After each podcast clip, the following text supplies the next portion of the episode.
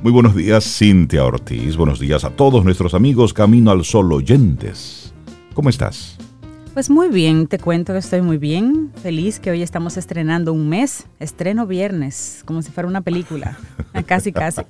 buenos días Rey, Laura, buenos días a Sobeida Ramírez que anda por ahí también de Camino al Sol oyente y a ustedes, maravillosos Camino al Sol oyentes, feliz viernes, feliz primero de octubre, 7 y 3 de la mañana y nosotros como siempre aquí súper contentos de estar de este lado porque no estamos hablando solos, estamos con ustedes. Claro. Estamos con ustedes. O por lo menos eso pensamos tú y yo que estamos. No, ellos están ahí. Ellos están ahí, sí. Sí, sí, tranquilo por ese bueno, ya están diciendo presente a través de nuestro número de WhatsApp, el 849-785-1110.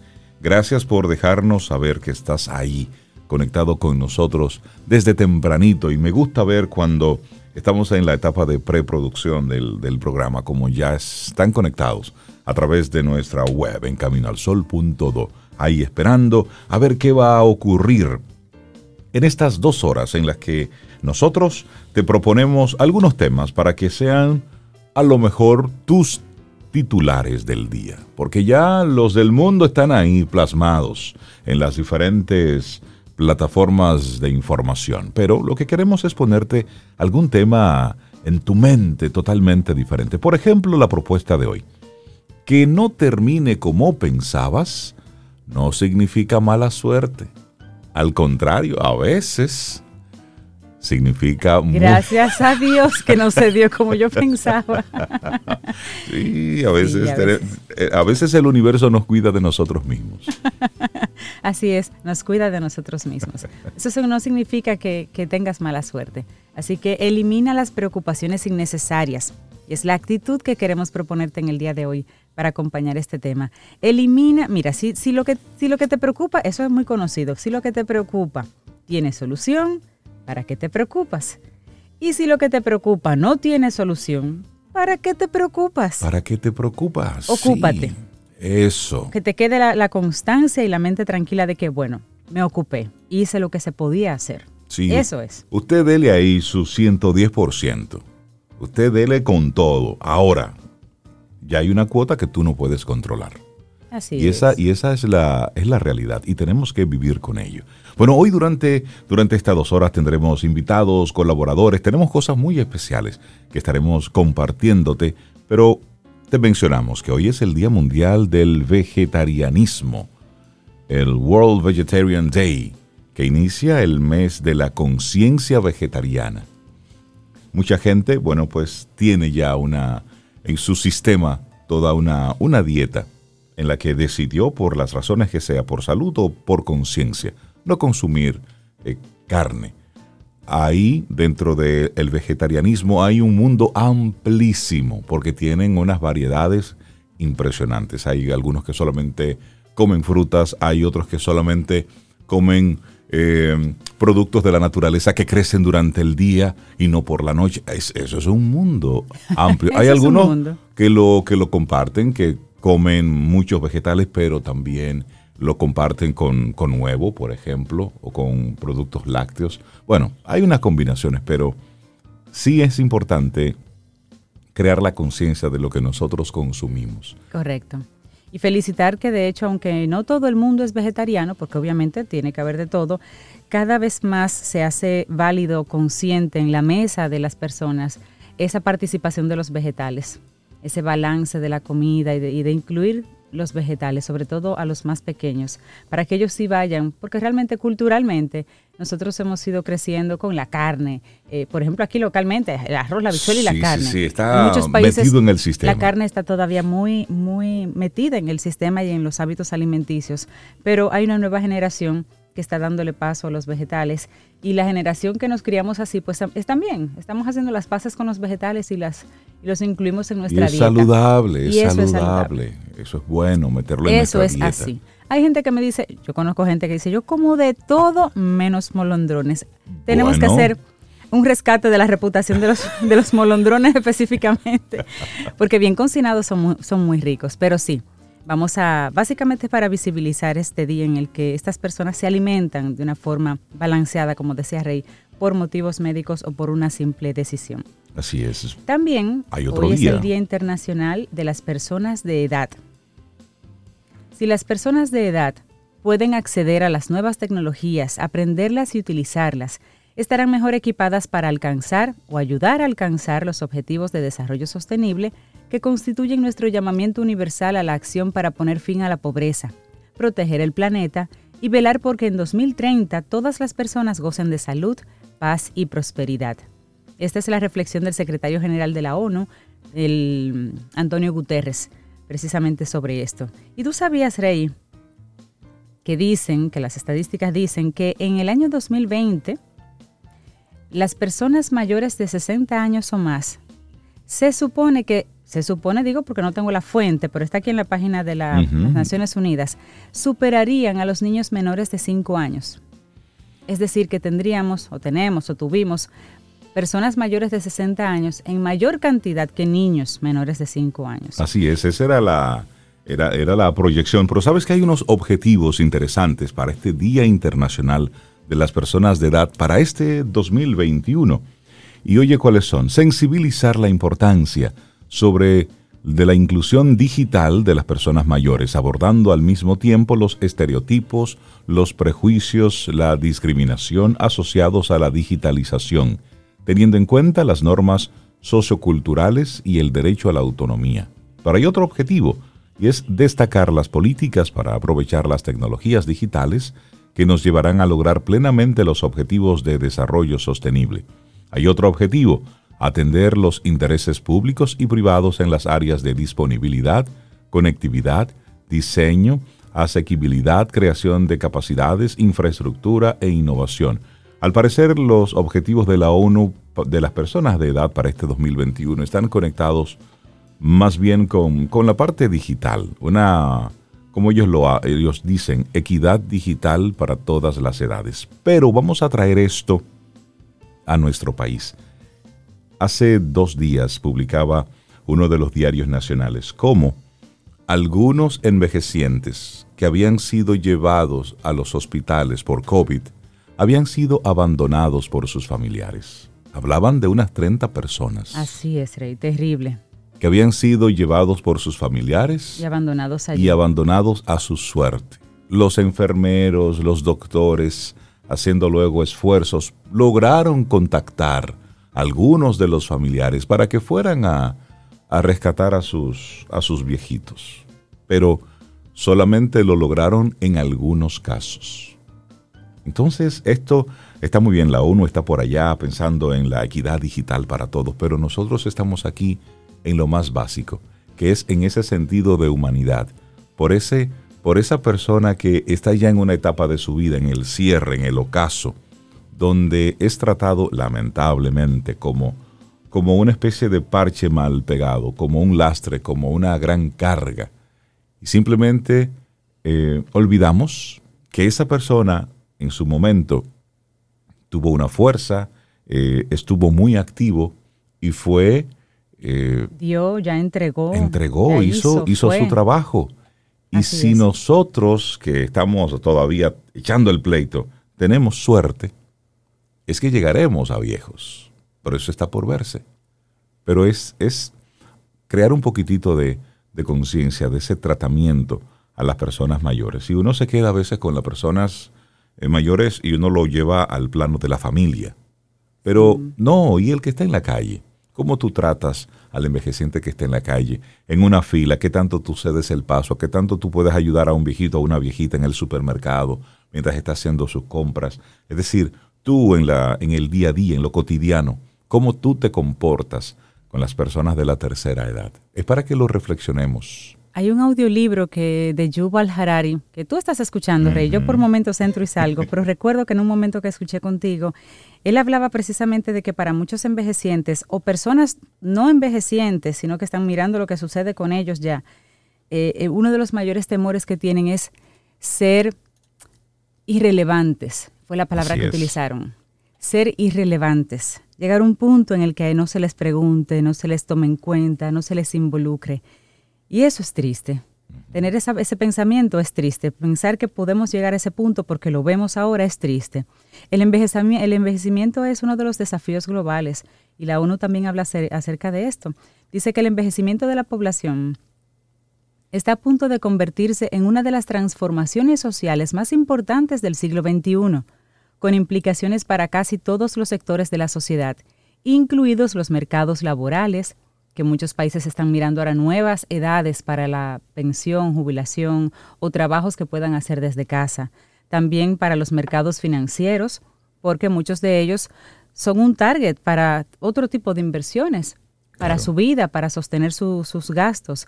La demanda de bienes y servicios a propósito de los acompañamientos, de las diligencias médicas, de servicios que ellos necesitan, que no necesitamos nosotros a, a otras edades. También la vivienda, el transporte, la protección social, las estructuras familiares y los lazos intergeneracionales. De hecho, hay un país que me parece que es Japón, que ha tenido que tomar eh, legalmente acciones contra las personas que abandonan a sus envejecientes, porque era muy común. Entonces comenzaron eso a castigarlo con la ley. Claro, y lo hemos estado viendo aquí, casos de, violencia contra, contra los envejecientes. Hay mucho, hay mucho, mucho que hablar sobre, sobre este tema. Pero aquí en Camino al Sol lo ponemos sobre el tapete para que tú, Camino al Sol oyente, reflexiones sobre cómo te comportas tú. Ese, ese trato individual, ese, ese manejo personal y cómo tú estás enseñando a tus hijos al trato de las personas mayores. Que recuerda, la vida es un boomerang. Así como tú tratas a otro, te van a tratar a ti. Iniciamos Camino, al Sol. Estás escuchando Camino al Sol.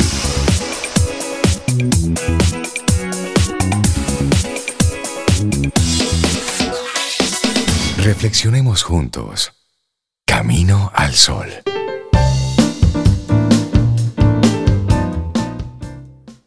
Comienza pequeño. Piensa en grande. No te preocupes por demasiadas cosas a la vez. Para empezar, toma un puñado de cosas simples y luego avanza a otras más complejas. Piensa no solo en el mañana, sino en el futuro. Pon un toque en el universo. Esta es una frase muy linda de Steve Jobs. Seguimos avanzando a continuación nuestra reflexión para este día. Cinco claves para espantar las preocupaciones. ¿Sientes que no disfrutas los buenos momentos de tu vida porque siempre estás preocupado por algo? ¿Piensas casi permanentemente en el futuro de tus hijos, en posibles problemas económicos o de salud? ¿Quieres espantar las preocupaciones que rondan en tu cabeza en el día a día, pero no sabes cómo? Aquí te compartimos algunas claves para conseguirlo. Y es necesario que aprendamos a liberarnos de esos pensamientos negativos y que aprendamos a vivir plenamente, aprovechando todo lo bueno que la vida tiene para ofrecernos. Si te sientes abrumado, abrumada por las preocupaciones, entonces lo que vamos a compartir hoy es para ti. Hay una frase de Wayne Dyer que dice, la catástrofe que tanto te preocupa a menudo resulta ser menos horrible en la realidad de lo que fue en tu imaginación. ¿Y por qué nos preocupamos tanto? Muchas personas se preocupan porque creen que esta es la mejor manera de prevenir o resolver los problemas. Sienten que si no se preocupan están siendo irresponsables. Si no piensan en los problemas o posibles problemas, estos aparecerán y traerán graves consecuencias. Si bien es cierto que un cierto grado de preocupación nos ayuda a evitar o resolver algunas situaciones, cuando esta pasa a ser excesiva, nos impide relajarnos para disfrutar de un bonito día de sol o de una fiesta. Es decir, no aporta nada positivo a nuestra vida, sino todo lo contrario. Claro, y te hago una pregunta. ¿Cuándo deja de ser útil preocuparte? Bueno, te respondemos también. No es útil preocuparse cuando, número uno, se trata de una situación del pasado. Es obvio que no se puede hacer nada para cambiar lo que ya sucedió. Lo que sí se puede hacer es aprender del error o intentar mejorar las consecuencias en el presente, pero no se puede modificar el pasado. Otra cosa, si el problema no tiene solución o cuya solución no está en nuestras manos. Si no podemos hacer nada al respecto, la preocupación no tiene sentido, ¿verdad? No es tan sencillo, claro, pero debemos hacer el esfuerzo de abandonar esos pensamientos negativos y pensamientos además improductivos que nos amargan el día. Otro elemento, el problema sí tiene solución.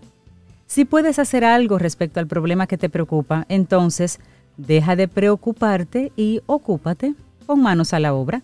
En otras palabras, haz lo que tengas que hacer. Si la solución no está en tus manos, después de hacer todo lo que esté a tu alcance, pues entonces deja de preocuparte Ya hiciste todo lo que podías. Así es. Vamos a compartirte algunas claves para espantar las preocupaciones. Vamos a compartirte un ejercicio que puede ayudarte a mirar los problemas con mayor objetividad y a lograr que las preocupaciones no invadan tus pensamientos permanentes. Primero, describe el problema que te preocupa, con lujo de detalles. Luego, escribe todo lo que crees que podría suceder. Luego, lee lo que has escrito y trata de pensar objetivamente. ¿No estarás exagerando un poco sobre las consecuencias que podría tener el problema? Luego intenta pensar en lo que diría de esto la persona que más admiras. ¿Cuáles son las diferencias en comparación con lo que tú piensas? Luego, tacha lo que quizás podría ser un poco exagerado y probablemente verás que el problema no es tan grave como parecía en un principio. Claro que sí. Para finalizar, otros consejos para minimizar las preocupaciones y disfrutar un poquito más de la vida. Mira, enfócate en los pensamientos positivos. Cada vez que te sientas preocupado o preocupada por algo, concéntrate en cambiar ese pensamiento por uno positivo. Además, otro consejo, disfruta lo que sí tienes y agradecelo. El agradecimiento siempre entra en todo lo que tiene que ver con mejorar nuestra vida. Todos tenemos razones para sentirnos bien. Solo es una decisión que debes tomar. Céntrate en aquello que sí tienes y no en lo que te falta. Los motivos para ser agradecidos son muy personales, pero puedes disfrutar y agradecer, por ejemplo, el hecho de tener un hogar, una familia, un trabajo, salud, etcétera, etcétera, etcétera. También ten la seguridad de que cualquier problema que se presente podrás resolverlo o superarlo. La preocupación muchas veces viene del miedo. El miedo nos hace ver cada problema más grande de lo que realmente es. Una clave, vernos y sentirnos nosotros mismos más grandes que el problema en cuestión.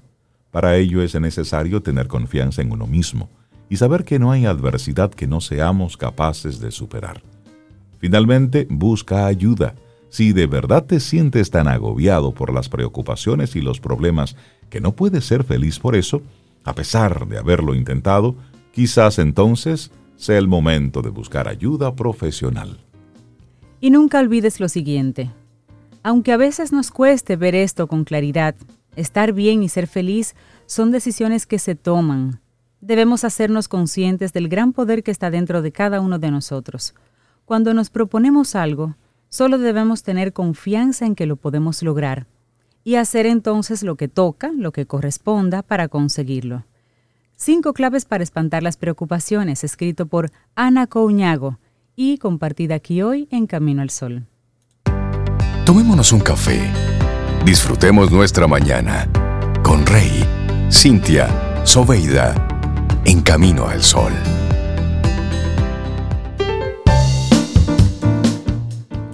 ¿Sabías que si tienes un préstamo hipotecario es muy probable que tengas un seguro de vivienda? Te invitamos a consultar a tu banco para saber si lo tienes, cuáles son los beneficios y si deseas adicionar más beneficios al mismo. Aprendamos a utilizar los medios que ya tenemos para estar protegidos ante cualquier riesgo. ¿Y tú? ¿Tienes tu vivienda asegurada? Piensa en todo lo que puedes obtener y que nosotros aprendimos esta semana en nuestro maravilloso segmento Quien Pregunta Aprende con Escuela Sura, aquí en Camino al Sol. Ya estamos preparando el siguiente tema para ti. No te lo pierdas. Y le damos los buenos días, la bienvenida a Letra Z, María José Rincón. Siempre conversar contigo es, es una agradable, es una especie de spa. Buenos días, María José, ¿cómo estás? Qué bien, nunca me habían llamado spa. Ah. Siempre hay una primera vez. El spa de las palabras podría ser muy bien. sí, la verdad es que, bueno, a veces eh, nos encontramos como sumergidos en, en, esta vorágine del día a día y nos olvidamos de las cosas maravillosas que tenemos a mano y nuestra lengua es una de ellas. Entonces, como mi tarea está relacionada con ese instrumento maravilloso que es la lengua española y la literatura, ¿verdad? El arte que se hace con las palabras, pues eh, la verdad es que es agradabilísimo cada vez que tenemos que charlar sobre eso, ¿verdad? Totalmente. Y bueno, hoy vamos a hablar sobre, sobre los diccionarios. Vamos a hablar un poco a propósito del aniversario del Instituto Guzmán Ariza de Lexicografía. Y nos gustaría poner todo esto un poquitito en contexto, hablando de, la importancia hoy por hoy de los diccionarios. ¿Cuál ha sido esa importancia de los diccionarios en toda la historia eh, de, nuestra, de nuestra lengua? Vamos a poner unas cifras, vamos a empezar por ahí, vamos a, hablar de palabras, pero poniendo números. Eh, si vamos a calcular, por ejemplo, que el diccionario de la lengua española, el de la Real Academia, que es un diccionario general, es decir, que aspira, aunque es solo una aspiración, con los diccionarios es muy difícil que se llegue a la realidad de registrar todas las palabras que existen, ¿verdad? Eso siempre es una aspiración, porque es muy complejo y son muchas, pero calculemos que el de la lengua española, el de la Real Academia, que lo hacemos entre todas las academias de la lengua española del mundo, tiene aproximadamente unas 88.000, 89.000 entradas. Bueno, imagínense que hay muchas palabras que se quedan fuera de ese diccionario, pues háganse una idea de la, cantidad de palabras que puede tener el español. Entonces, un hablante culto se calcula que puede manejar en aproximadamente mm, con soltura unas 30.000 palabras, ¿verdad? Y las que compartimos todos, los que estudiamos, los que no, las que son comunes, es decir, que podemos decir que son palabras que todos los que hablamos español conocemos, son aproximadamente unas 3.000. Wow. Entonces el diccionario funciona en ese rango entre 3.000 y 88.000. Wow. Porque cuando uno habla un idioma, eh, es consciente de primera mano, como decía Gregorio Salvador, que hay muchas palabras que existen, pero que él no conoce. Entonces, a poco que el hablante sepa, decía Gregorio Salvador, sabe que ese rango de palabras que no conoce tiene que ir a buscarlas al diccionario. Ahí es que funcionan los diccionarios.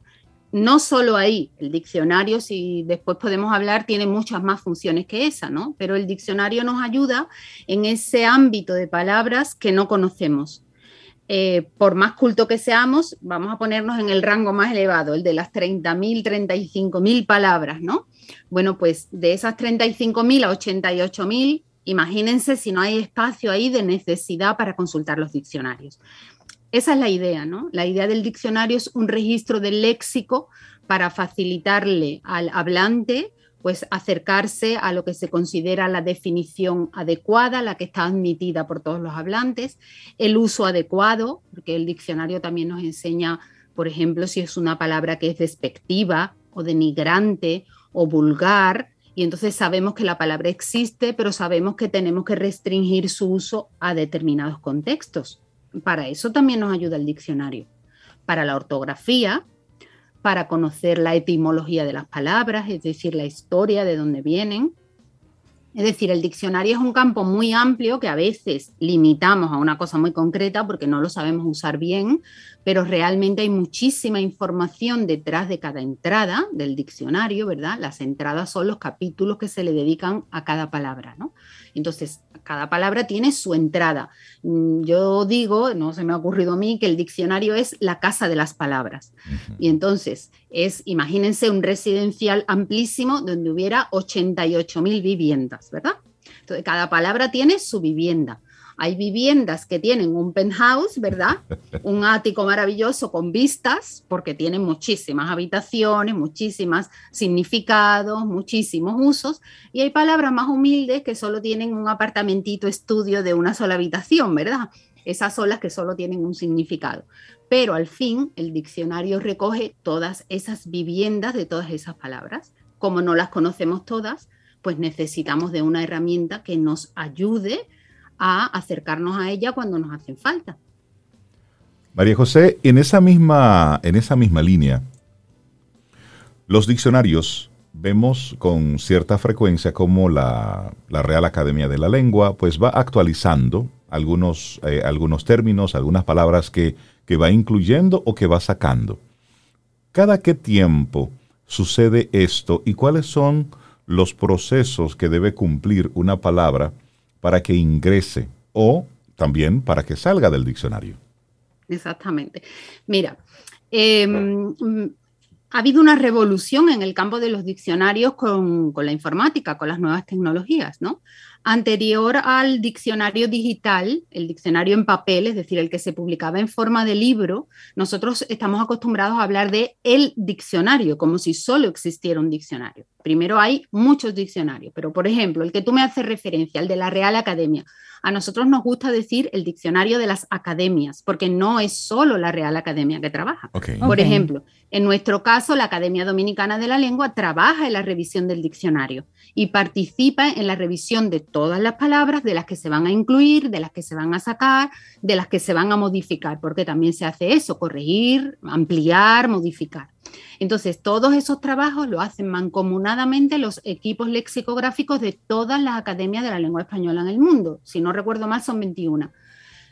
Todos trabajamos, incluyendo la Academia Dominicana de la Lengua. Es decir, todas las consultas que hacen en la Real Academia pasan por nosotros y nosotros intervenimos y damos nuestra opinión y aportamos y proponemos y llegamos a un consenso. Ese es el proceso, ¿no? El proceso es eh, propuestas por parte de los ciudadanos o por parte de las academias o por parte de los equipos técnicos de cada academia. Después, cada academia tiene su propio sistema. En el de la Academia Dominicana de la Lengua es una comisión lexicográfica que ahora mismo fundamentalmente funciona en el Instituto Guzmán Ariza de Lexicografía, que hablaremos un poco más adelante. Revisamos o proponemos o revisamos lo que se nos mandan y damos nuestra opinión. Ahora mismo lo hacemos a través de una aplicación informática. Ahí vamos incluyendo todos nuestros comentarios de cada una de las palabras. Cada academia tiene un sistema. La Real Academia Española se reúne en un pleno cada jueves del año se reúnen todos los académicos, la comisión técnica de la Real Academia les pasa el informe de lo que se ha, de, lo que se ha trabajado y ellos deciden palabra por palabra, acepción por acepción, significado por significado, si le dan su visto bueno o no. Cada academia tiene su sistema. Entonces, cuando los diccionarios eran en papel, la fecha de caducidad, cada empresa, ¿verdad? Cuando son eh, editoriales privadas, pues cada empresa tiene su forma de, decir que cada año hace uno para que haya que actualizarlo y comprarlo. En fin, cada, empresa tiene su sistema. Pero en general, por ejemplo, los diccionarios de la Real Academia se mm, modificaban, es decir, salía una nueva edición aproximadamente cada 10 años. Ahora mismo nosotros estamos en la edición número 23 del diccionario de la Real Academia Española. Tengan en cuenta que es uno de los diccionarios más antiguos académicos que tiene más de 300 años. La Real Academia se fundó en 1720 y pico y por ahí, 1700 por ahí, salió el diccionario. O sea que fíjense los años que llevamos haciendo ese diccionario. Es una de sus grandes ventajas, ¿no? Y era una pregunta que tenía precisamente. de sus grandes inconvenientes. Tenía esa pregunta precisamente por curiosidad, de más o menos de qué tiempo data ese primer diccionario, más o menos cuántas palabras. 1739. ¿Cuántas palabras tenía y más o menos qué regiones el estaban contempladas? No sé exactamente cuántas palabras. El primer diccionario eh, es el germen del nuestro, del que tenemos ahora, porque de ese nació el diccionario de la Real Academia, ¿no? Se llamaba Diccionario de Autoridades. Ese es el primero académico, no es el primero de la lengua española, ¿no? Pero es el primero de la Real Academia, que de hecho nació, la Real Academia nació de un grupo de intelectuales de la época, de, mediados, principios del siglo XVIII, que decidieron que la lengua española tenía que tener un diccionario académico, ¿no? Y entonces ellos mm, se formaron como academia para crear ese primer diccionario y cada académico se repartió una letra. Era un diccionario que se llamaba, se llamó tradicionalmente el diccionario de autoridades, porque cada palabra estaba refrendada por una cita de un autor clásico mm, en español.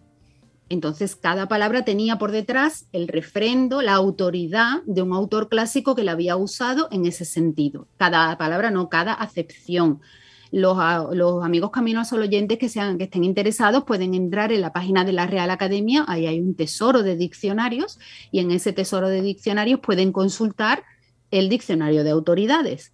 El diccionario de autoridades, claro, es súper voluminoso, tiene muchísimos tomos. Entonces, la siguiente idea fue retirarle las autoridades y hacer uno manual, es decir, un poco más práctico, digamos, a la hora de la consulta. Exactamente. Y de ahí surge lo que ahora es el diccionario de la lengua española. Después pasó a estar digitalizado. Una vez que está digitalizado, nosotros trabajamos durante todo el año. Durante todo el año se van incorporando modificaciones y en diciembre de cada año, espérenla en diciembre de este año, cuando nos juntemos podemos hablar de eso eh, para que los hablantes, eh, los caminos al oyentes que son hablantes de español, eh, conozcan cuáles son las novedades, pero cada diciembre se presentan las novedades que se le incorporaron ese año. Es decir, los diccionarios antes se trabajaba 10 años, se creaba uno nuevo en papel y el antiguo pues se tiraba papelote, que nosotros le llamamos, es decir, ya no valía. Una nueva edición. Ahora, como está digital, mm, el diccionario sigue siendo el mismo y se va actualizando constantemente. Hacemos una especie de promoción en diciembre para que todo el mundo sepa que se le ha hecho una modificación, pero realmente está vivo, ¿no?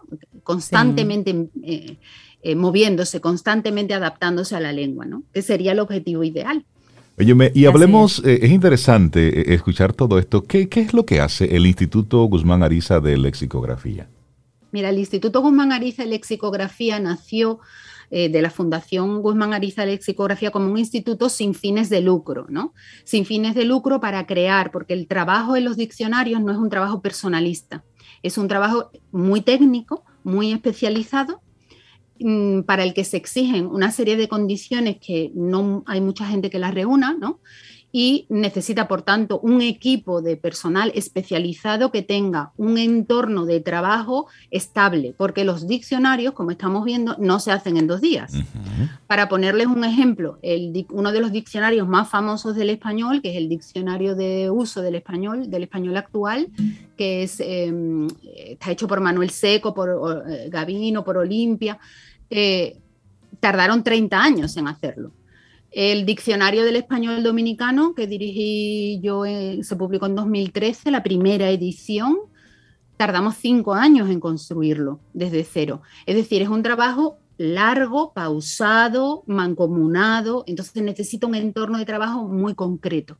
Entonces la idea, a partir de la experiencia de ese diccionario del español eh, dominicano, de la Fundación Guzmán Ariza, y ahí sí tenemos que agradecer a la visión de, bueno, Fabio Guzmán Ariza, un, un abogado, un jurista mm, de muchísimo prestigio en la República Dominicana, que además es académico de la lengua, porque es un apasionado y un gran conocedor de la lengua española, pues mm, fue el que financió eh, su fundación, el diccionario, y a partir de esa experiencia directa con lo que es construir un diccionario, se dio cuenta de que hay que crear un equipo, un equipo estable, con unas condiciones de trabajo eh, de, seguridad y de, y de, medios para estar en contacto con otros equipos de trabajo para poder hacer diccionarios de forma seria. Y a partir de esa idea, pues eh, se creó el instituto. El instituto tiene como objetivo fundamental, primero, estudiar el léxico dominicano, mm, sin duda, porque de ahí es que salen los diccionarios. Segundo, crear diccionarios.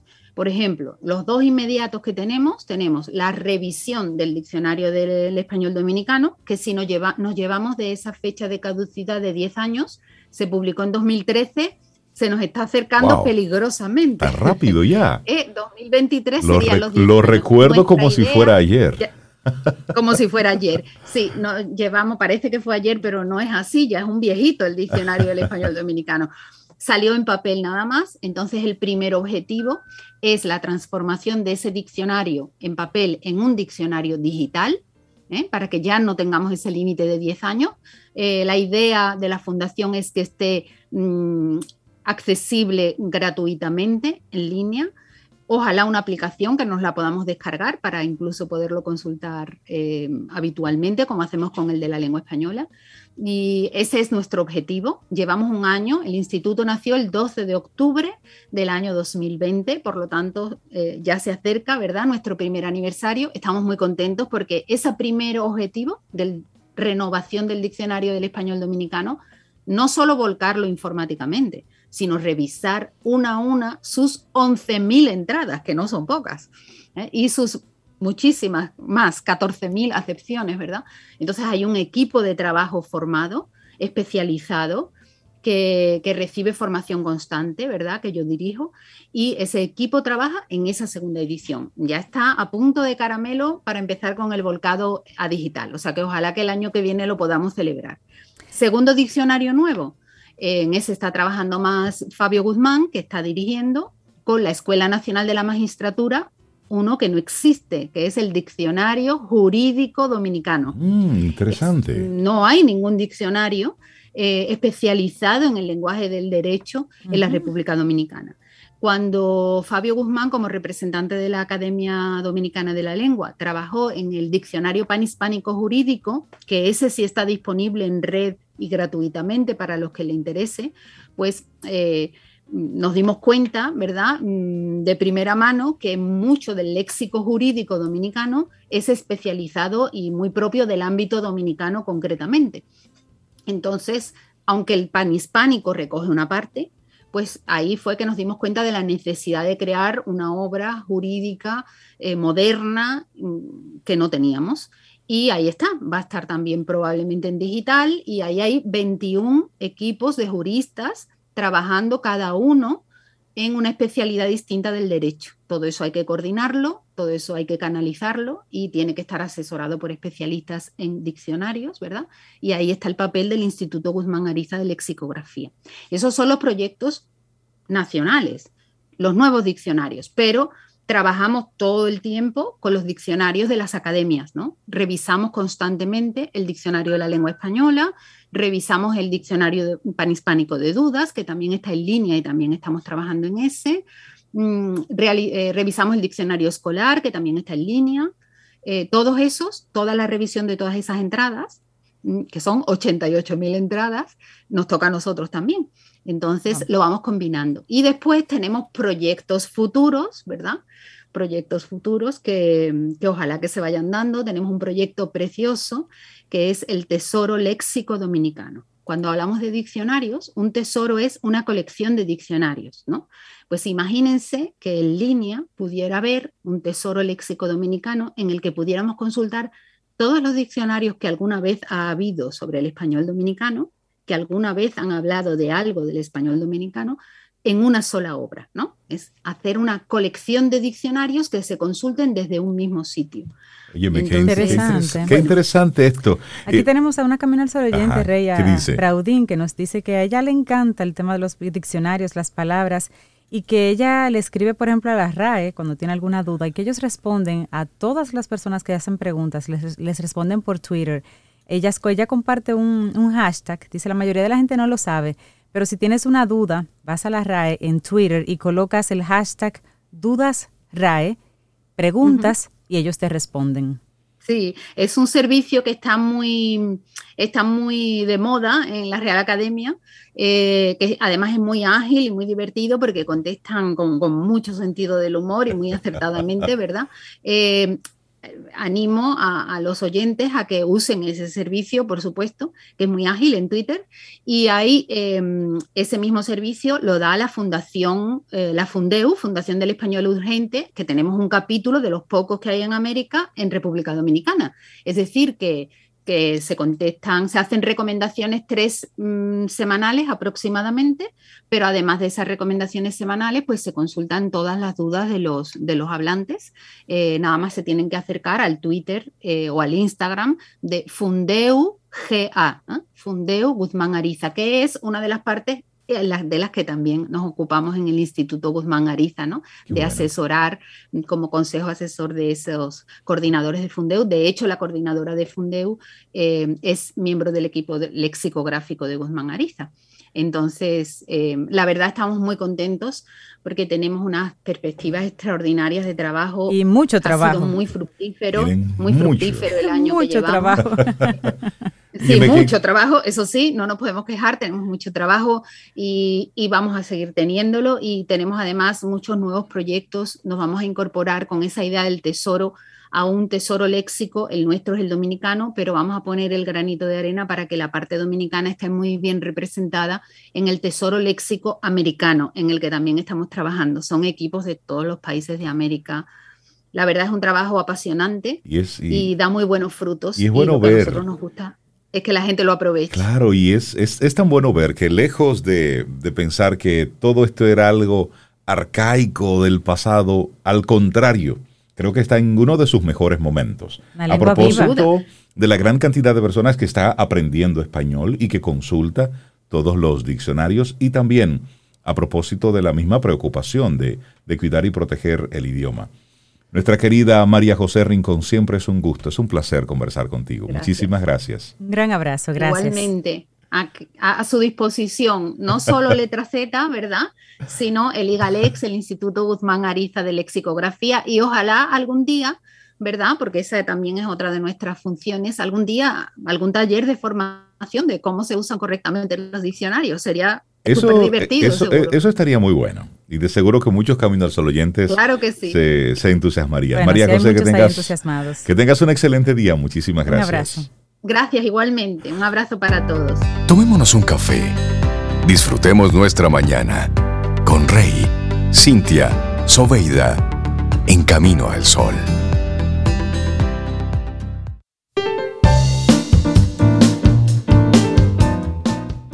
Y decía Zig Ziglar que la preocupación no quita los problemas de mañana, quita la paz de hoy. Definitivamente. Y le damos los buenos días, la bienvenida a María Elena Azuat, psicóloga, psicoterapeuta. Y bueno, hoy el tema que nos compete, los efectos de la violencia, maltrato y abandono relacionado, todo esto con la realidad de la infancia en nuestro país. María Elena, buenos días, bienvenida a Camino al Sol, ¿cómo estás? Buenos días, muchas gracias, muchas gracias por siempre permitirme expresar ideas con, con la intención, ¿verdad?, de ir aumentando conciencia. Así es. Así lo intentamos. Fíjense, yo estaba, tengo dos insumos hoy que quiero compartir con ustedes. Uno es la encuesta Mix en Hogar del 2019 para ver algunos datos de violencia en infancia en República Dominicana. Y otro es los efectos que el trauma deja en el cuerpo, deja en el cerebro y por qué es mejor prevenir esto que tratar de arreglar. ¿okay? Y en ese sentido, lo primerito que quiero decirles es que esta información viene de un libro que se llama El cuerpo lleva la cuenta. Interesante título. Eh, el anal del doctor Bessel van der Kolk, ese es el autor. Él hace un análisis de los efectos del trauma basado en las experiencias de los veteranos de Vietnam, basado en los flashbacks, ¿sí? Y cómo frente a cuestiones totalmente inofensivas para otras personas, a estos veteranos les venía esta rabia, esta ansiedad y estas crisis. Así que lo primero que quiero dejar claro es que uno piensa que el trauma tiene que ser una cosa súper grande. ¿Sí? Y muchas veces en los niños, cuando por ejemplo las torres cayeron en Nueva York, o por ejemplo cuando hay grandes dramas colectivos, los niños se afectan menos en la medida que los padres tienen la capacidad de manejar esto. Si lo hacen y si lo manejan y lo resuelven, entonces para el niño el rebote es menor. Sin embargo, los traumas no son nada más esto. Y tres aspectos científicos han influido en nuestra nueva concepción del trauma. Que no tiene que ser un gran trauma, sino que puede ser maltrato y abandono. Por eso tomo la encuesta mix, para que veamos cómo se educa a los niños con maltrato. Las tres ciencias que influyen son la neurociencia, ¿sí? la psicopatología del desarrollo de los niños y finalmente el vínculo y la relación interpersonal. Estos tres aspectos científicos nos permiten concluir lo siguiente respecto al trauma. Miren qué interesante. Con la nueva tecnología, resonancia magnética, se ha encontrado y se ha hecho análisis a las personas que bajo un trauma o el recuerdo del mismo, hay un área límbica del cerebro que se llama el cerebro emocional, ¿sí? Se activa y dura mucho más tiempo activo a pesar de que la situación finalizó. Es decir, usted enfrenta una situación, el cerebro emocional dispara hormonas para que yo huya o ataque y después que terminó, sigo produciendo hormonas del estrés. Es decir, el cambio fisiológico no termina cuando termina el evento. Y peor aún, el cambio fisiológico no termina cuando se activa por el recuerdo. Ya no tiene nada el trauma, sin embargo, el recuerdo produce fisiológicamente los mismos cambios. Otro cambio súper importante es que la corteza visual que está encargada de recibir los estímulos y decir, ok, este va para este lado del cerebro, este para este otro y este para este otro, se atrofia. Y entonces nada más entran las imágenes y se quedan ahí atascadas. Por supuesto que un neurocientífico cuestionará mi forma de expresarlo, pero quisiera que se entienda, ¿sí? Y la tercera cosa es que el área de Broca, el área del lenguaje, se atrofia, las personas no pueden poner palabras. Entonces, si tenemos un cerebro emocional que frente al trauma o al recuerdo se dispara o en huida o en ataque, que es el mejor de los casos, o se inmoviliza. Si tenemos un cerebro que no puede enviar las imágenes a las zonas del cerebro que corresponde y un área de lenguaje que no me permite ponerle palabras a lo que vivo, esto es un caldo que facilita mucho la existencia de los traumas. Totalmente. Por eso, desde nuestra comunidad, nos cuesta tanto trabajo entender por qué la gente, si le doy la oportunidad de accesar a cosas positivas, sigue metido en la misma cosa negativa. ¿Sí?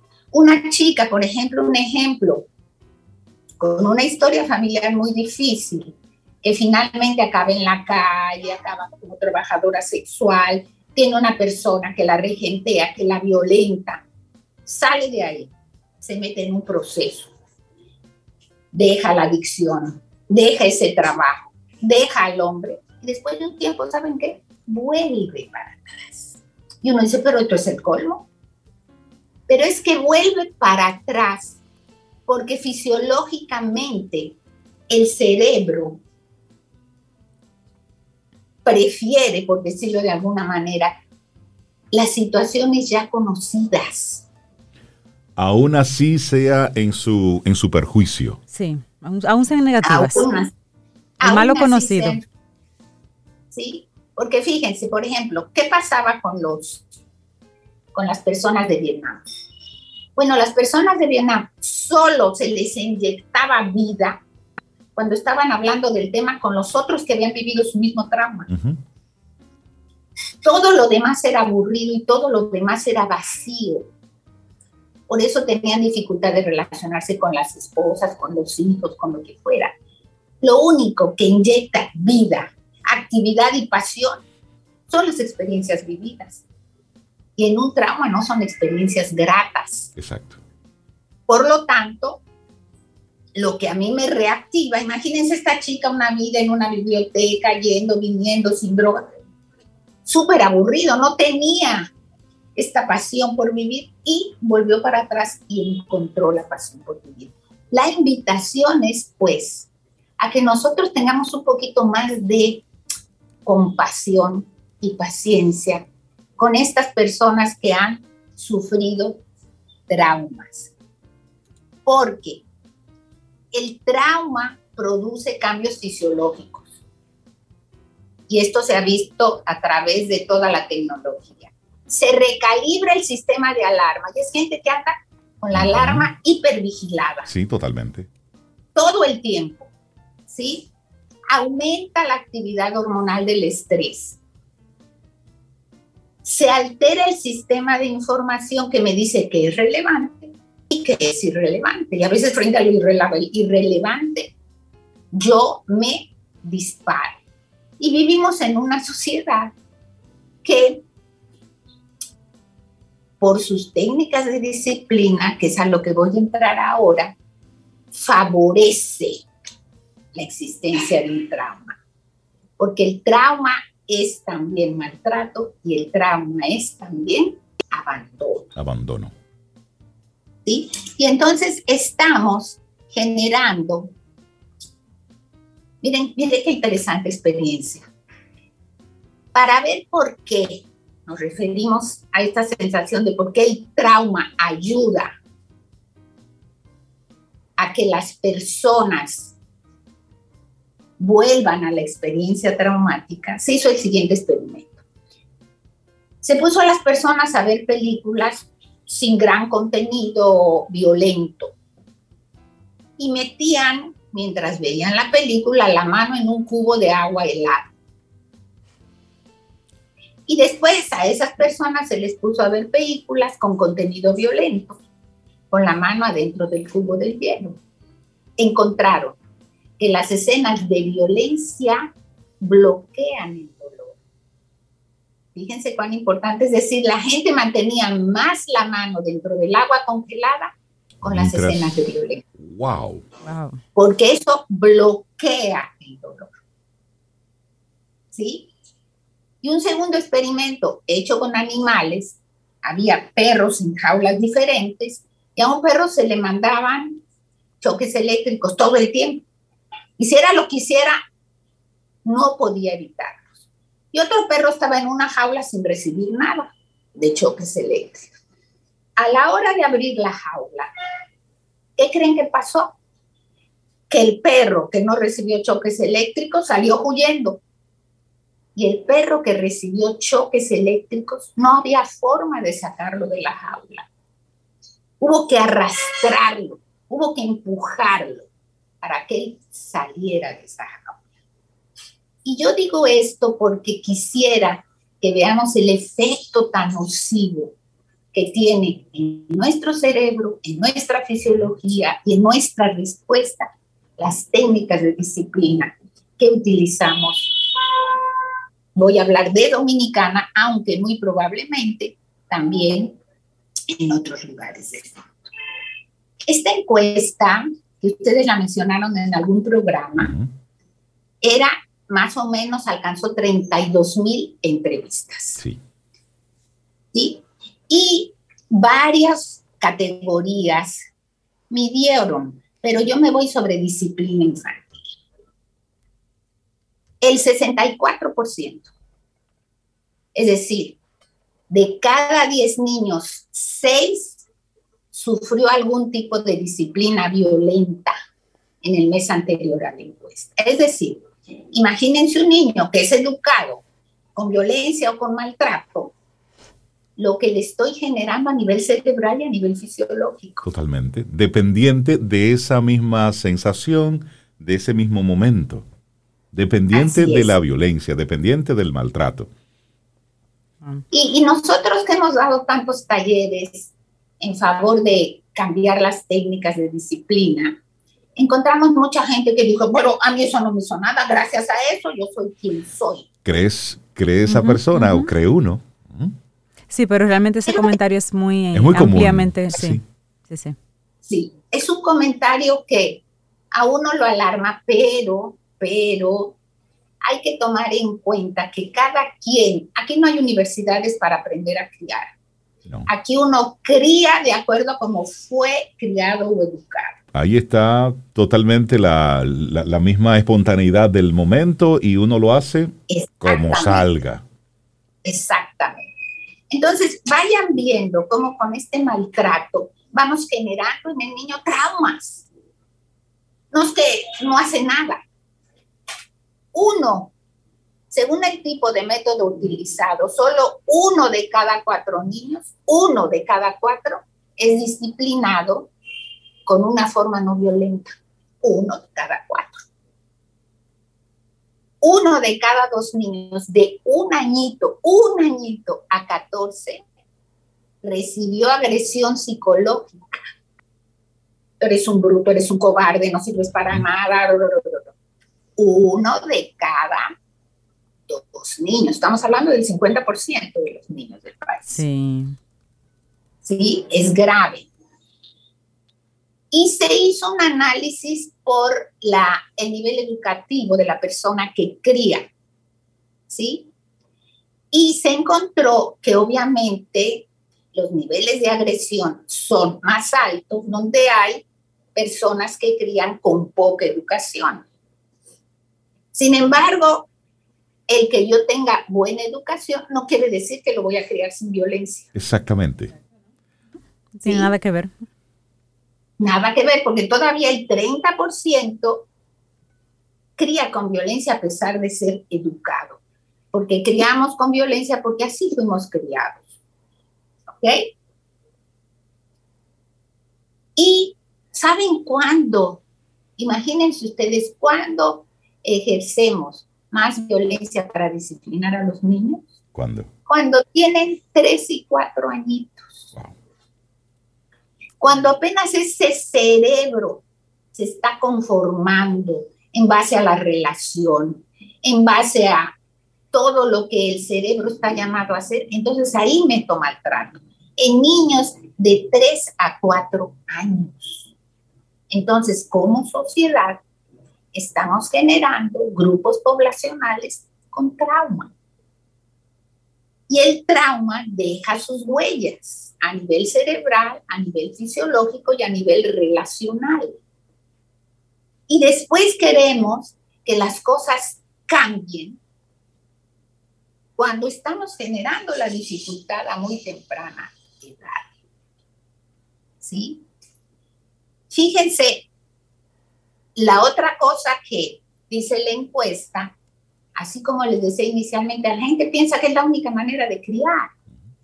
Nosotros vemos que las personas se les dice qué no hacer, pero están ávidos de saber entonces qué puedo hacer. ¿Qué hago? Es decir, no esto, no lo otro, ok, pero que sí.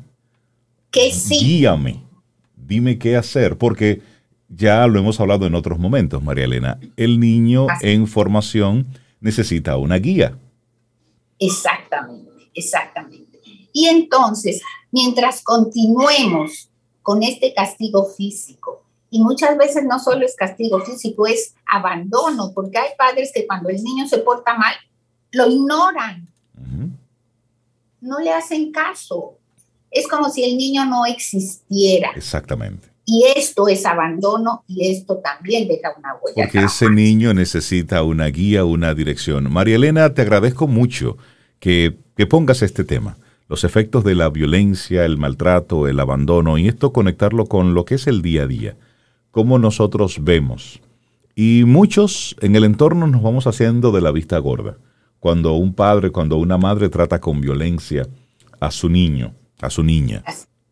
Lo hacemos nosotros en casa y cuando vemos que otro lo hace, también lo, vemos con indiferencia.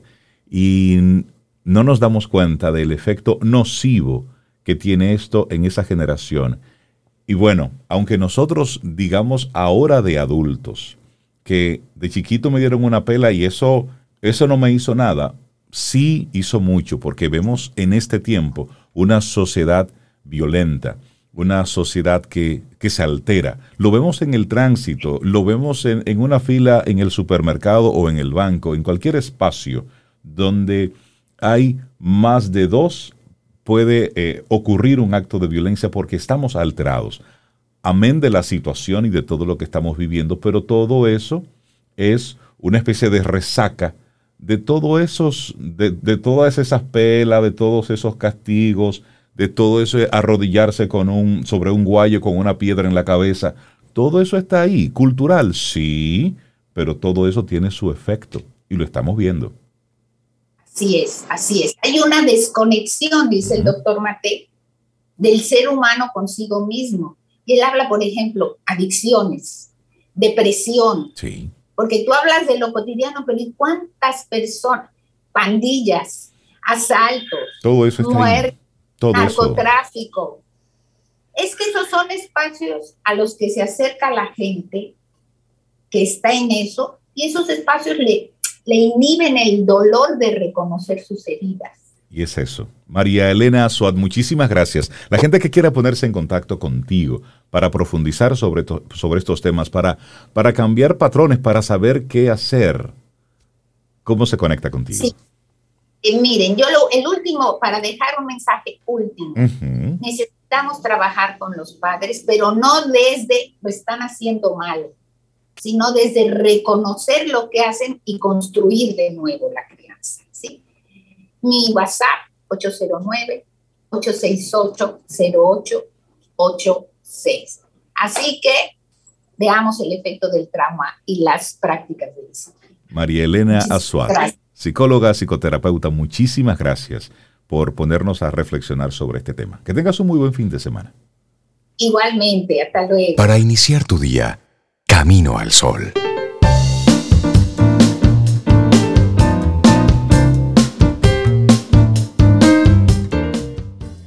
Un día de preocupación es más agotador que un día de trabajo. Eso lo dijo John Lubbock. Y nosotros seguimos aquí avanzando en este camino al sol. Muchísimas gracias por conectar con nosotros. Y nosotros estamos muy contentos de, de, darle los buenos días, la bienvenida en la distancia a nuestra querida amiga Milka Hernández, una mujer que siente pasión por RD y que ayer yo la vi pelando plátanos. Milka, ¿por dónde tú andas que estás pelando plátanos? Buenos días, buenos días. Pues yo estoy ahora mismo en Estados Unidos, en la ciudad de Nueva York, específicamente en la antigua Marina de Hudson. Me hago acompañar pues del alcalde de Tamayo, porque estamos, señores, de récord Guinness. Y es que la República Dominicana en el día de hoy, a partir de una iniciativa del chef Amílcar Gonel, su esposa Pamela y la chef dos estrellas Michelin María Mate, wow. pues vamos a romper el récord Guinness al mangú más grande del mundo. ¡Wow! Y para esta ocasión, pues hemos traído, señoras y señores, 4.500 unidades de plátano de tamaño. ¡Wow! Buenísimo. Excelente. Bienvenido al señor Claro. alcalde. Y aquí estoy con mi señor alcalde, quien eh, se dejó llevar de esa iniciativa y se incentivó y aquí pues lo tenemos y queremos pues que él comente pues cómo ha sido esta experiencia de un pueblo tan pequeño de apenas 494 kilómetros llegar pues a la capital del mundo a promover pues su plátano de tamaño. Luis Milciadín Monte de Oca. Sí, muy buenos días, muy Buen buenos día, días. bienvenido. Bienvenido, Luis. estar con ustedes. ¿Y cómo, gracias. cómo surgió esta iniciativa? Bueno, esta iniciativa surgió a través de unos contactos que tuvimos con Amir Cargoner, eh, el principal organizador de este evento. Le explicamos las características, las condiciones, las, las, las bondades de nuestra producción base, que es el plátano. Y a él le encantó y de verdad que quedó muy motivado. Y aquí están los resultados ya. Hoy estamos en Nueva York con nuestro plátano para hacer esta gran hazaña mundial en el día de hoy. ¿Cuántas personas hay involucradas en todo esto? Pelando plátanos, zancochando, majando. ¿Cómo, cómo va eso?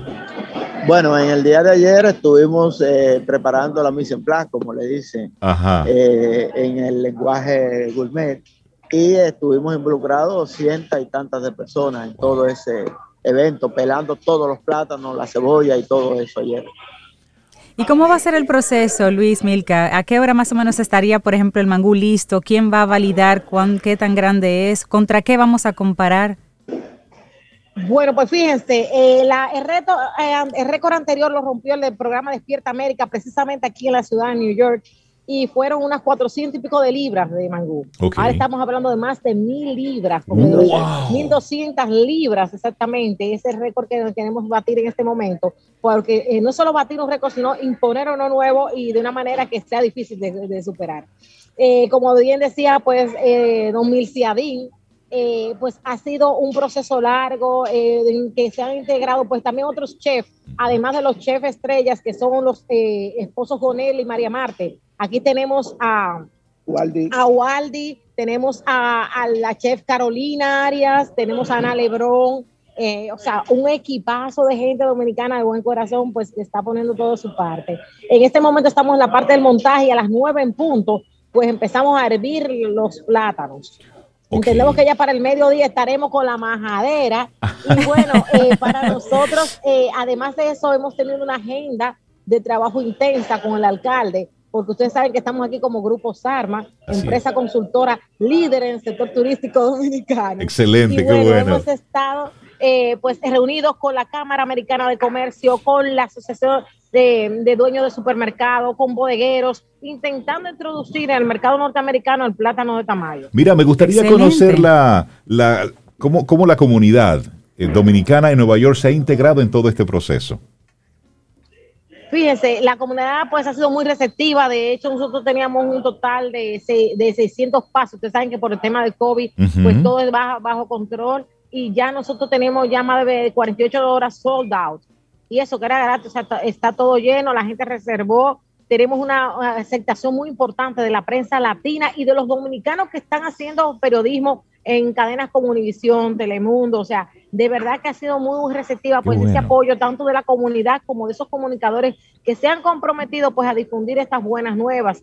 Y yo le decía esta mañana, aparte del equipo, si no ganamos récord, por lo menos ganamos una gran experiencia que ha sido pues trabajar en equipo y de verdad que este ha sido el gran Guinness de nosotros. Un trabajo tesonero, un trabajo eh, bien liderado, a Milcar Gonel con todo su equipo de Gonel Enterprise, ha hecho una gran labor y sobre todo con esta gente de Flavor Fusion Fest. Y bueno, pues mi gente aquí de Tamayo, pues aquí se, me han caído atrás, ya ustedes pueden imaginar lo que cae atrás de una mujer andariega. Eh, no sé si el alcalde... No, de verdad que para nosotros también ha sido una magnífica experiencia. Eh, venir acá, traer nuestro plátano, nuestra producción base es un orgullo para el municipio. Y a propósito... Eh, Tamayo se siente súper regocijado con este gran evento. Y a propósito de eso, hablemos un poco del impacto económico que va a tener en la comunidad, el que se logre eh, exportar hacia esa comunidad los plátanos de Tamayo. Sí, en eso que estamos enfocados. Esto va a cambiar la calidad de vida de, de la población en sentido general. Tamayo, todo el 90% es un pueblo que produce plátano. Eh, tenemos alrededor de unas 90 mil tareas de plátano sembradas de extrema calidad y sabemos que esto impactará positivamente creando mejores condiciones de vida, creando fuentes de empleo, creando eh, las condiciones necesarias para que la economía municipal pueda dinamizarse considerablemente. Y cuando Estamos hablando, señores, de cerca de, óyeme este detallito, Rey, son cerca de 90 mil tareas que tenemos disponibles en Tamayo para el cultivo de plátano. Apenas estamos produciendo un 60% de ellas. Y el cultivo de plátano genera más de 14 mil millones de pesos en la República Dominicana. En nosotros poder lograr hacer las conexiones del lugar, que han sido muy buenas, eh, pues va a ser muy interesante. Pero aparte de eso, no es solamente pues el trabajo de lobismo que hemos hecho con dueños de supermercados y de bodegas, sino hay, hace falta que la República Dominicana pues incorpore la figura de un FDA, FDA como le llaman, que sería un control de Estados Unidos y República Dominicana para la salida de las mercancías. Por supuesto. Para agilizar las En este momento podríamos tener vendida toda la producción, no de este año, sino de los próximos años de Tamayo porque, y, de, gran parte de República Dominicana, porque aquí hace falta, aquí hasta en las escuelas se brinda lo que es el plátano, el plátano en, los eh, menús alimenticios. Pero ¿qué pasa? La mercancía que viene de República Dominicana es sometida a arduos procesos de revisión, debido a que nosotros lamentablemente por años hemos tenido una costumbre errada de transportar sustancias ilícitas y eso hace que nuestros contenedores tarden más tiempo del habitual en su proceso de revisión. Y mercancías como el plátano, que no sé si ustedes sabían, pero el plátano dominicano tiene una cáscara más fina, por ejemplo, que el de Ecuador, que es nuestra gran competencia. Y entonces no soporta el tiempo de espera, cuatro o cinco días para una revisión de un contenedor. Entonces, cuando se entrega, ya la mercancía ha perdido su valor, la mercancía está en mala calidad, se ha puesto negro, se ha madurado, y entonces los exportadores pierden su dinero. El trabajo del lobismo, de hacer el contacto con los eh, posibles compradores está hecho. Ahora hace falta que el gobierno dominicano nos respalde a partir de lo que es la eh, eh, instaurar esa figura de ese FDA, que sea un control eh, de que le confirme al gobierno norteamericano que cada contenedor sellado en República Dominicana llega aquí con lo que dice que llega, sin irrumpir con las leyes. Y creo que aquí se está dando la, combinación perfecta de parte de, de, la comunidad, de decir, aquí hay un producto que cumple con el estándar de calidad. Hay un mercado que está demandando ese producto. Hay negocio. Hay, un negocio, por supuesto. Hay negocio. Qué y es- bueno. y eso beneficia a toda la comunidad. Entonces, ojo al gobierno. Ojo. Eso se está haciendo un esfuerzo individual, privado, con el interés de seguir desarrollando a toda una Y nos comunidad. conviene, y más ahora que se están identificando terrenos baldíos. Un Exactamente. segundito, que aquí está en prueba. No, Sí, no, no, no, lo sabemos que ahí en vivo. ¿A qué, hora, ¿A qué hora tenemos a los jueces por allá, Milka, validando?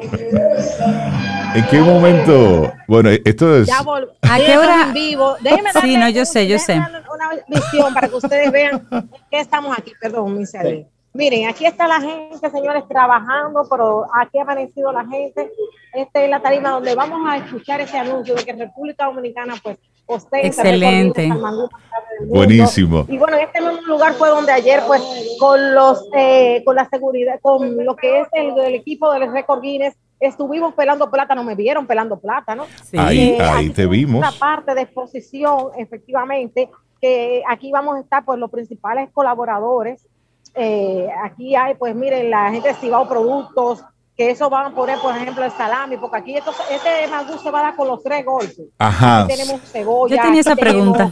eh, miren, aquí este es el Pyrex. Miren, miren, miren qué cosa más hermosa. El mapa de la República Dominicana, ahí se va a poner. Y ustedes están viendo, pues, en primera persona, pues, esta gran hazaña de la República Dominicana. Ese es el molde con el que vamos a servir nuestro man- gran mangú. Y todo bueno, eso- Aquí seguimos compartiendo. Y se lo vamos a compartir a nuestros amigos Camino al Sol oyentes a través de nuestras redes sociales este video en el que nos estás mostrando de primera mano antes de que todo ocurra. Y- y Milka, mira, un detalle ajá, un detalle importante, pueden seguir la página eh, Plátano de Tamayo, Ok. que es la página con la que estamos promoviendo pues este gran recurso. Ya el año que viene vamos a tener el primer Festival Nacional del Plátano. Estos son los lugares de exposición, miren aquí cilantrico, o sea que de verdad estamos haciendo pues una gran labor Excelente, por exaltar la gastronomía dominicana. excelente Milka, felicitarte por esta iniciativa. Felicidades, exactamente. Y simplemente una última pregunta. ¿A qué hora, por ejemplo, estaría el jurado ya mirando ese gran mangú y validando ese, esa noticia? Bueno, el jurado está desde ayer aquí en lo que es la Marina de Houston, pues validando todo. Incluso, señores, a mí me causó mucha eh, curiosidad que hasta el zafacón donde echamos las cacas de plátano era revisado por ellos.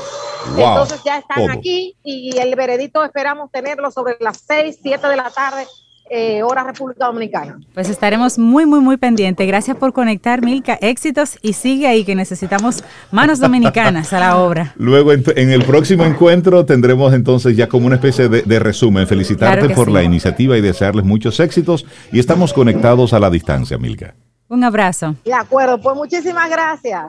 Un gran abrazo. Milka Hernández, una mujer que siente pasión por República Dominicana y la ejerce. Y la ejerce, Porque- lo demuestra. Porque mira cómo está ahora mismo en Nueva York. Así es, así eh, es. Con este, para romper este récord. Y me gusta mucho la, la motivación de todo esto. Y es, es producir, es decirle al mundo, aquí hay una comunidad pequeñita que tiene este recurso disponible con este nivel de calidad. Hay un mercado que lo está demandando, que está ahí, que lo que requiere de parte del gobierno es viabilizar cosas. Ahí no se le está pidiendo más nada, solamente viabilizar. Y tú sabes lo bueno que tiene eso, lo, lo, grande que puede ser. Porque 90 mil tareas, eso se lo come Manhattan. Déjame Eh, decirte, por si supuesto. se crea ese impacto y se crea esa demanda, hay mucho terreno que ya están investigando por ahí, baldío, que puede ponerse a producir eso o lo que se pueda producir en esa tierra. Y ya con un camino abierto y con una instancia parecida a la FDA, como, como bien hablaba Milka, imagínate todo lo demás que también podemos llevar a esas tierras. Aquí se puede producir mucho. Eso es una gran oportunidad. Así Es que eso. Estaremos muy atentos. Es conectar la necesidad con la capacidad y bueno, Y con la oportunidad. solamente a través de la producción, la educación y la producción es que podemos salir adelante, no a través de dádivas parásitas, no. Para echar hacia adelante necesitamos educación para producir. Y luego así. a todo esto meterle, meterle, meterle ganas y hacer lo correcto porque es lo correcto. Y sí, se puede. De esta forma llegamos nosotros al final de nuestro programa Camino al Sol por esta semana. El próximo lunes, si el universo sigue conspirando, si usted quiere y si nosotros estamos aquí, tendremos un nuevo Camino al Sol. y esperamos que hayas disfrutado del contenido del día de hoy.